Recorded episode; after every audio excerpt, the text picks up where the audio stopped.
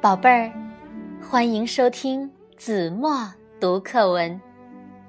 今天我要为大家读的是四年级上册第十五课《蒲公英的梦》。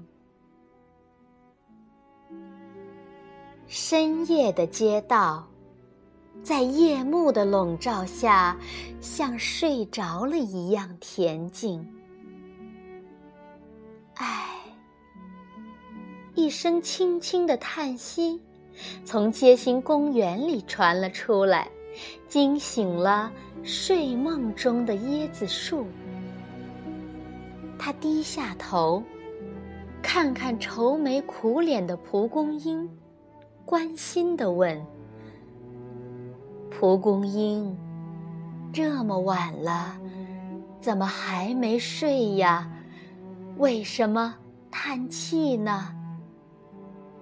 椰子树伯伯，明天我就要开花了，可是我担心。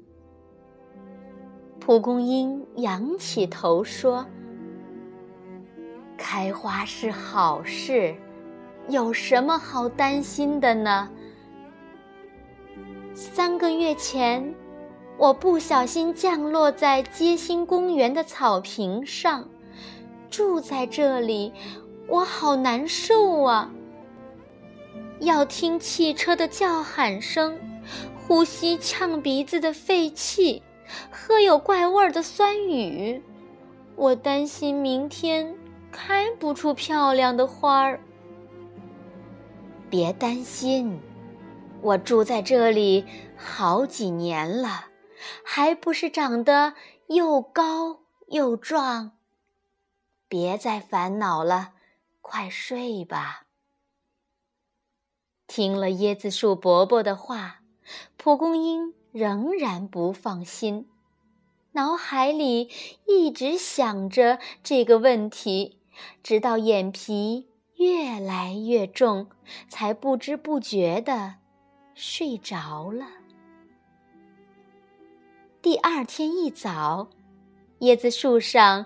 飞来几只小鸟，叽叽喳喳地叫着。柔和的阳光洒落在蒲公英身上，它伸了伸懒腰，揉揉惺忪的眼睛，赶紧摸摸脸颊。哈，开花了！真的开花了！蒲公英看着嫩黄色的花，高兴极了，迫不及待地想把这个好消息。告诉椰子树伯伯。不料，一辆旧汽车边咳嗽边喘气，从蒲公英身旁驶过，喷出一股黑烟，呛得他直咳嗽。嫩黄色的花瓣也被弄脏了。还有一辆汽车发出震耳欲聋的叫声，从他身旁呼啸而过，差点震落他的花瓣。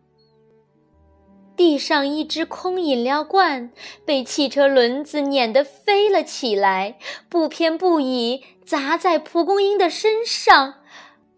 啊！蒲公英大叫一声，眼前一黑。痛得昏了过去。等到他费了好大的力气从空饮料罐底下钻出来时，天色已经暗了。蒲公英回想起今天的遭遇，忍不住哭了。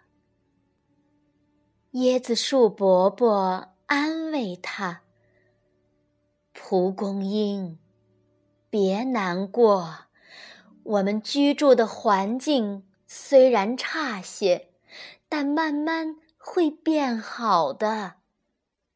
蒲公英擦了擦眼泪，说：“椰子树伯伯，如果人们不乱排放废气，不制造噪音。”不污染水源，不乱扔垃圾，我们不就可以生活在美丽的环境中吗？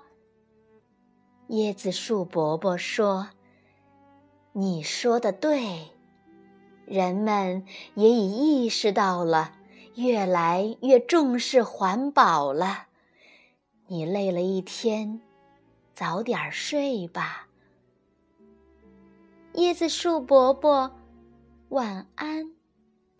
蒲公英点点头说：“蒲公英很快进入梦乡。他梦见自己住在美丽的大草原里，太阳笑嘻嘻的在天空看着他。微风带着他做柔软体操，蝴蝶和蜜蜂。”围着它飞来飞去，它快乐的笑了。好了，宝贝儿，感谢您收听子墨读课文，我们下期节目再见。